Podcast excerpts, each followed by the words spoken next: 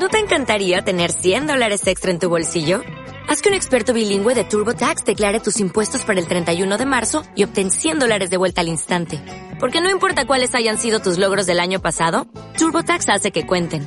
Obtén 100 dólares de vuelta y tus impuestos con 100% de precisión. Solo con Intuit TurboTax. Debes declarar para el 31 de marzo. Crédito solo aplicable al costo de la presentación federal con TurboTax Full Service. Oferta sujeta a cambios o cancelación en cualquier momento. Bienvenido a Memorias de un consultor. Aventuras y desventuras a lo largo de más de 20 años.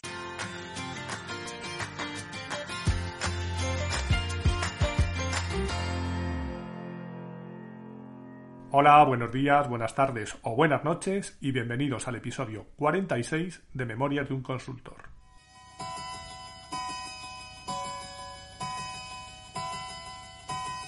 Cuéntame a finales de 2009, la NASA confirmó la existencia de significativas cantidades de agua en la Luna, algo que por lo visto tiene cierta relevancia, aunque a mí me habría parecido más sorprendente que hubieran encontrado cerveza o calimocho, la verdad. La misión L-Cross, siglas en inglés de Satélite de Observación y Detección de Cráter Lunar, consistió en estrellar un cohete en un cráter cerca del polo sur de la Luna. La NASA indicó en un comunicado que los resultados de la misión habían arrojado nuevos indicios con la confirmación de la existencia de agua, cuya presencia pudiera ser más extensa y en mayores cantidades de las que se sospechaban previamente.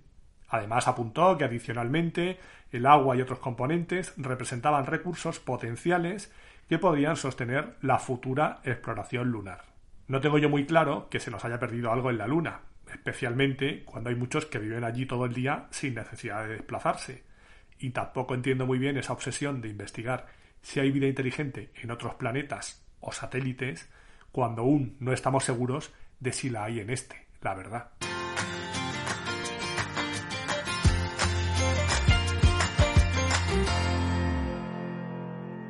Las situaciones que voy a contar se dieron en un proyecto concreto, pero algo similar estoy seguro de que se ha dado en varios de los proyectos en los que habéis participado a lo largo de vuestra vida, y me temo que se darán en los que están por venir. Empecemos por el principio. En este caso, la cosa iba de implementar una solución en concreto en un organismo público, lo cual ya le añade su gracia al tema de partida, porque ya sabéis lo flexible y maravilloso que es el mundo de la administración pública. Si a esto le unimos que la solución a implantar era relativamente novedosa, que estaba muy enfocada al ámbito privado y que además en España no se había hecho nunca una implementación de eso, la cosa empezaba bien. Pero claro, eso no es algo a tener en cuenta ni por la compañía de software que coloca su producto, ni por el organismo que lo adquiere. Ambas partes piensan que el producto en cuestión es la solución a sus problemas. O lo quieren pensar, o se lo quieren hacer pensar, eh, no sé, allá cada uno. Bueno, pero en la ecuación nos hace falta un tercer elemento. Aunque como veremos más adelante, después este elemento se quiera salir de la ecuación. Nos falta alguien que se atreva a implantar eso. Pero ¿no has dicho que no estaba pensado para el sector público? Sí, sí, pero seguro que se puede adaptar. Claro, hombre, y si no, podemos cambiar la forma que tiene de trabajar la Administración. ¿Y no has dicho que no había ninguna implantación en España? Claro, claro. Pero hombre, algunos tendrán que ser los primeros. Ya, pero quizá mejor, no sé, intentar elaborar un petardo casero antes que ponernos a fabricar una bomba atómica, porque en caso de que algo falle, quizá la explosión sea menos aparatosa. Oye, que digo yo que lo mismo no hay gente en experiencia en todo eso. Va, no te preocupes, le damos un cursito de un par de semanas y arreando. Haremos una selección de lo mejor de lo mejor. Todas estas preguntas son fruto de mi imaginación, porque es mucho suponer que alguien se las hiciera en su momento. Lo que pasó realmente sería más parecido a esto. ¡Ostras! Que la Junta de Saturno ha sacado un pliego para montar el software para la Academia de Alienígenas en todo el sistema solar por 20 millones de euros. Y de esa frase, lo único que se escucha es el final. 20 millones de euros. El resto sobra. Que no sabemos cómo llegar a Saturno, ya nos buscaremos la vida. Que no sabemos cómo dirigirnos a los alienígenas, lo aprendemos. Y así todo. La única señal que le llega al cerebro a esta gente es lo último. 20 millonacos de euros. Por supuesto, esta conversación se repite en todas las constructoras grandes con el mismo resultado, con la dichosa frase de tenemos que ir. Porque si a alguien se le ocurre abrir la boca y decir, hombre, es que yo creo que Saturno está un poco lejos, lo que recibirá de manera inmediata es una serie de ojos clavándose fijamente acompañado de una frase repetida al unísono. 20 millones de euros.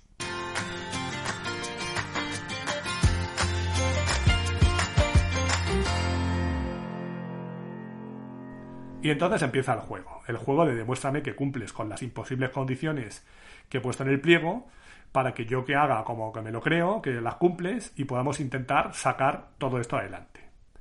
Pues te voy a pedir experiencia en dirigir tripulaciones a otro planeta. Hombre, yo tengo uno que condujo el autobús de su despedida de soltero mamado hasta las trancas para ir hasta el jete, después de maniatar al conductor. Bien, me gusta. Alguien dispuesto a buscar soluciones imaginativas en situaciones difíciles. Siempre nos vendrá bien. ¿Alguien más? Hombre, experiencia real no. Pero yo me pasé mi adolescencia en los recreativos jugando a los marcianitos. ¿Cómo? No te quites méritos, chaval. Serás el comandante en jefe de la misión. Y así se iban reclutando soldados para la causa. Pero no era suficiente. Era necesario además acreditar esa sobrada experiencia con un papelito no olvidemos que estamos hablando de un organismo público. Y ahí no es fundamental saber algo. Es mucho más importante tener un papelito que ponga que se supone que lo sabes. Había que formar a una serie de terrícolas y el problema estaba en que no había ningún instructor en la Tierra que pudiera contarles lo que necesitaban. Bueno, no pasa nada, que venga alguien de Marte. Como veis aquí, no se reparaban gastos. Y ahí es donde aparezco yo en acción. No, no soy el marciano, aunque tengo que reconocer que en muchos momentos me sentí así mientras vivía toda esta situación. Yo fui un polizón al que invitaron a apuntarse a las lecciones del marciano, concretamente fue una marciana, por si en un futuro hubiera que contar eso en un lenguaje más terrenal, pero no de la Tierra en minúsculas, sino en mayúsculas, de este planeta en el que vivimos algunos.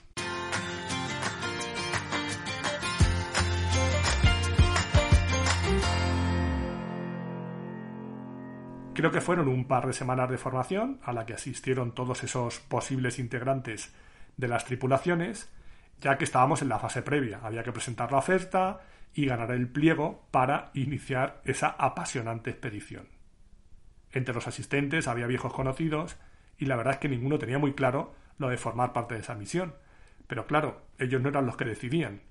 Ellos estaban allí simplemente para obtener la certificación correspondiente para poder presentar el pliego. Tras unas semanas o quizás meses, finalizó el proceso de adjudicación y la empresa ganadora fue una vieja conocida, Tundra, empresa que ya ha aparecido en este vuestro podcast en los capítulos 14, 15 y 16 y puede que alguno más, y empresa con la que yo mantenía una relación especial. Bueno, más que yo, ellos conmigo, o para ser justo y exacto, alguno de los elementos que deambulaban por allí conmigo. El caso es que una vez cumplidos los trámites para poder presentarse al pliego y que haya resultado ganador es cuando empiezan a aparecer los problemas. Oye, que es que ahora hay que hacerlo. Alguien se da cuenta de que las personas que sacaron la certificación para cumplir con el trámite o no están disponibles o no son suficientes para lo que se les viene encima. Porque eso empiezan a valorarlo ahora, no antes de presentarse para ver si tenía sentido presentarse o no. No, no, después, una vez que he ganado. De haberlo hecho antes, tener claro que no se debería haber presentado nadie. Pero claro, 20 millonacos de euros. Total, que alguien de Tundra decide que hay que reforzar el equipo. Para lo que van a hacer una selección de lo mejor de lo mejor y se les formará adecuadamente. Sobre la selección luego hablamos. Sobre la formación, lo que hacen es pedir que alguien le vuelva a contar lo que ya vieron con la marciana, pero en un lenguaje más terrenal. Y ahí es donde aparezco yo. Y no solo eso, quieren a alguien de este planeta y además con experiencia real en este tipo de misiones. Les dicen que eso no es posible. Que la marciana tiene experiencia real, pero solo habla marciano. Y que el terrícola, es decir, el menda, no tiene experiencia real. Así que deben elegir entre esas dos opciones. Pero al mandarles el nombre del terrícola, Es decir, el mío dicen que no, que busquen a otro que eso no les vale sin dar muchas más explicaciones. Yo, como podéis imaginar, no tenía mucho interés en participar en esa misión, con lo cual para mí eso fue un alivio. Pero un alivio temporal, porque a los 10 días, al evaluar las opciones que tenían, me invitaron a subir a la nave del misterio. Porque para mí todo aquello era un gran misterio. ¿Cómo pretendía alguien que eso saliera adelante? No solo por lo que he contado hasta ahora, sino porque cuando me senté frente a la tripulación a la que tenía que formar, me encontré a jóvenes astronautas recién licenciados que no habían visto un cohete en su vida y por otro lado un grupo de gente que lo último que había conducido era un 600 hacía años y ahora le querían poner al mando de un transbordador espacial. A ver, para intentar entender lo que les iba a contar, había que tener una base bastante buena tanto de la parte de recursos humanos como de la parte financiera, para después intentar comprender cómo estaba diseñado el producto. Los más novatos no tenían ni idea ni de lo uno ni de lo otro. Y para que os hagáis una idea del nivel de compromiso, en una ocasión tuve que interrumpir la clase porque dos de los que tenía delante se estaban dando puñetazos. Como cuando estabas en el colegio y pinchabas al de al lado con el compás. Sí, pero bueno, ya con 25 añitos y le dije, oye chicos, que a mí me da igual que estéis aquí jugando. Pero yo que vosotros intentaría enterarme un poco de qué va todo esto, porque os estáis metiendo en un lío de proporciones siderales. Y por otro lado estaban los veteranos, que ante mi pregunta de qué, hacían allí y por qué habían sido elegidos, me respondieron cosas como, uh, yo es que llevo dos años en la oficina sin proyecto, yo acabo de terminar una excedencia y ahora estoy con reducción de jornada, y cosas así. Así que decidí dejar de preguntar y me planteé la posibilidad de incorporar una serie de oraciones en mis enseñanzas porque estaba seguro de que las iban a necesitar.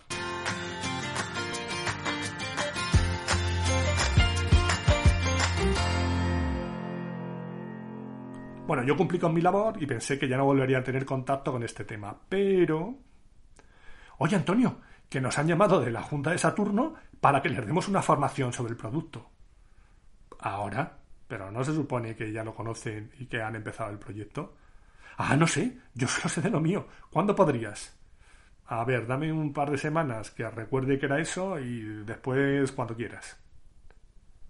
Y pasadas dos semanas, ahí estoy yo, en la puerta de la Junta de Saturno, donde me encuentro a una compañera. Vamos a llamarla Gertrudis. Hola, Gertrudis, ¿cuánto tiempo? ¿Qué haces por aquí? Ah, es que vengo a una formación. Anda, mira, yo también, yo vengo a contar un rollo de academias de alienígenas. ¿Y tú? Pues a lo mismo. Anda, ¿y eso? No sabía que lo íbamos a contar entre los dos. No, no, si yo vengo como alumna. Es que me han nombrado responsable de producto y vengo a enterarme de qué va todo esto. ¡Cuidado! Eso así, antes de entrar. Pero no se vayan todavía, que aún hay más. Llega al aula y me encuentro, pues, entre los asistentes, a gente de la Junta de Saturno y después a otro grupito que se presentan como los responsables del proyecto por parte de Tundra, que pensé yo, bueno, estos están aquí para vigilarme. Pero no, estaban allí también para aprender, en su mayor parte. Yo estaba como los bancos, no daba crédito. Pero bueno, yo iba allí un par de semanas a hablar de mi libro y punto. Si los demás no sabían leer o escribir, no era mi problema. Como no podía ser de otra forma, no pasaron más de 20 minutos desde que empecé a contar cómo era el producto hasta que alguien de los de Saturno dijo, pero es que esto es justo lo contrario de cómo lo hacemos nosotros ahora. Y yo dije, bueno, no sé qué hacéis ahora ni cómo. Yo os cuento cómo va el producto e imagino que estos señores sabrán cómo adaptarlo a vuestras necesidades. Ante eso, alguien dijo alguna obviedad de no os preocupéis, eso se puede configurar y para adelante. A ver, que sí, que hay cosas que se pueden configurar y que tú puedes comprarte un coche y seleccionar los estados que quieras para personalizarlo. Pero esto era algo como, no te preocupes, el coche puede funcionar sin ruedas. Pero bueno, no iba a saber yo más que los responsables del proyecto o producto, ¿no?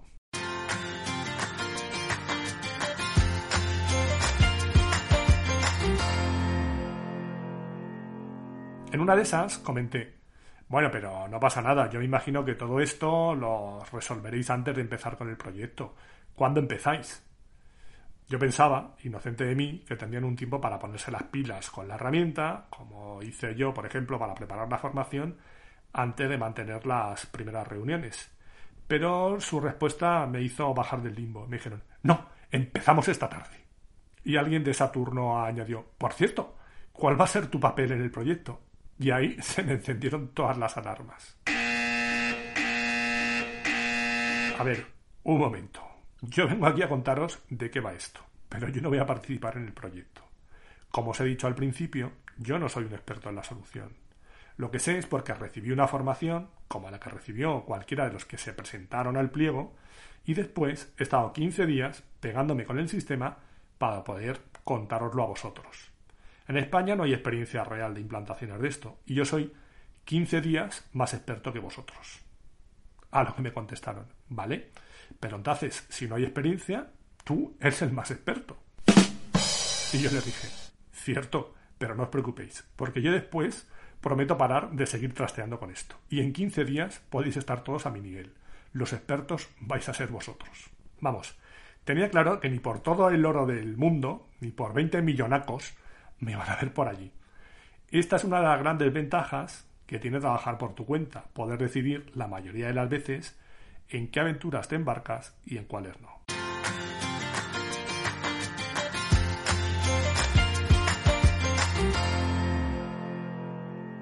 A los tres o cuatro días de la formación bajamos a tomar un café en un descanso y estaba con el equipo de Tundra cuando apareció por allí el responsable máximo del proyecto, el jefazo de todos. Alguien a quien conocía de oídas de tiempos pasados, aunque no había coincidido nunca con él, y vamos a llamarle David Claro aparece por allí y les pregunta que cómo va todo, que qué tal la formación, y yo le digo, hombre, no te van a decir nada malo conmigo delante, que soy muy grande, en tono jocoso. Y en esto que uno de los asistentes le comenta, hombre, yo creo que la gente de la Junta de Saturno se está dando cuenta de que no conocemos lo suficientemente la herramienta y no tengo muy claro que la solución les encaje. A lo que el amigo David les dijo, a ver, a ver, a ver, no nos hagamos líos. Aquí la situación es que la Junta de Saturno ha dicho, tengo un problema. Y el fabricante de turno ha dicho, yo tengo la solución a tu problema. Así que se tendrán que entender entre ellos. Yo no podía creer lo que estaba escuchando. Y pensé, este tío es más jefe de lo que yo pensaba.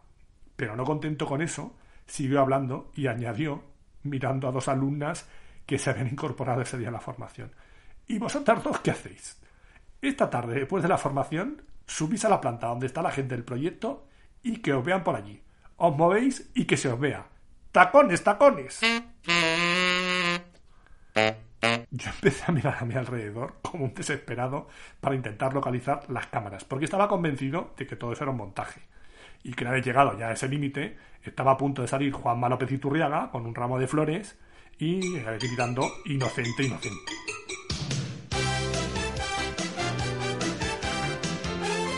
Os juro que este hombre dijo eso. Tacones, tacones. Y no estoy hablando del Pleistoceno, aunque tuviera un hombre de cromañón delante. Estoy hablando del siglo XXI. Recuerdo que nada más salir del bar, el energúmeno, otra de las integrantes del proyecto, no a las que se había dirigido de manera explícita con lo de tacones, saltó indignada y dijo, si me llega a decir a mí eso me lo como, pero este tío de qué va. Yo les comenté que aparte de eso, que me había parecido ciencia ficción, como todo lo relacionado con ese proyecto, lo que me había parecido también impresionante es que el tío estuviera convencido de que Tundra no tenía ningún problema ni ninguna responsabilidad, que todo era algo a discutir entre los de Saturno y los del fabricante. Que yo les dije, es cierto que uno dijo tengo un problema y el otro dijo puedo tener una solución a tu problema, pero con un pequeño matiz. El que se metió en medio y dijo yo soy capaz de arreglar tu problema con esta solución fue Tundra. Un pequeño matiz, por cierto, de 20 millones de euros. Y si así empezó todo, os podéis imaginar cómo terminó aquello. Eso sí, en el camino, mucho dinero despilfarrado, pero no pasa nada porque era dinero público, mucha gente quemada, algunos con problemas personales, y el amigo David sigue, o seguía, al menos hace un par de años, por estos mundos de Dios repartiendo doctrinas, con dos tacones.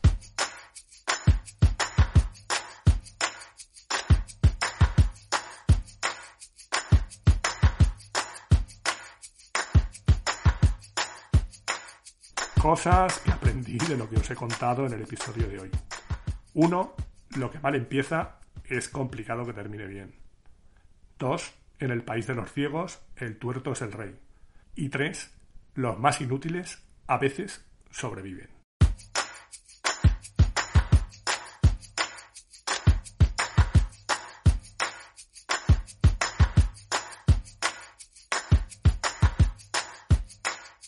Y hasta aquí hemos llegado hoy. Ya sabéis que podéis encontrar un nuevo episodio el próximo miércoles a eso de las 8 de la mañana, hora de la España peninsular, una hora menos en Canarias, aunque después cada uno lo escucharéis cuando os dé la gana, como no puede ser de otra forma.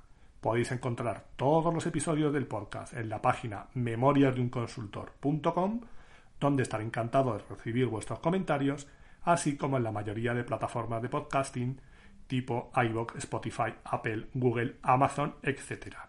Y si queréis saber algo más de mí, me podéis encontrar también en mi blog personal a ancos.com. Gracias por haber llegado hasta aquí y os espero en el próximo episodio. Adiós.